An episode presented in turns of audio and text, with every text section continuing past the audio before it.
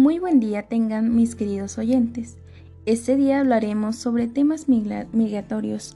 Se abordará las cifras de migrantes centroamericanos detenidos en el muro fronterizo entre Estados Unidos y México en lo que respecta el año 2021. En la ciudad de Juárez, personal de la patrulla fronteriza arrestó en junio pasado a 15.253 menores de edad a lo largo de la frontera lo que representa un 8% más que en mayo cuando detuvieron a 14.137 niños, informó la dependencia estadounidense.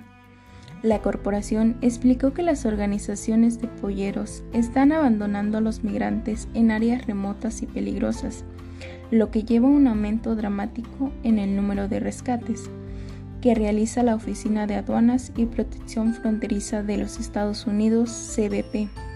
En el actual año fiscal, hasta el mes de junio, han rescatado 9.500 personas, lo que representa 81% más alto que el número total de rescates en 2020. El número de niños no acompañados bajo la custodia de aduanas y protección fronterizas se redujo de 5.767 en su punto máximo del 29 de marzo a 832 el 30 de junio de 2021. El número promedio diario de niños bajo la custodia de CBP para junio de 2021 fue de 794. El tiempo promedio en custodia se redujo de 133 horas del 29 de marzo a las 28 horas del 30 de junio de 2021.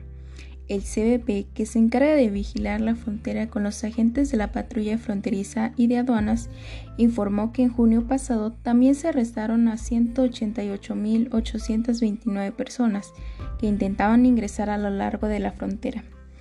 Este total representó un aumento de 5% con respecto a mayo de 2021.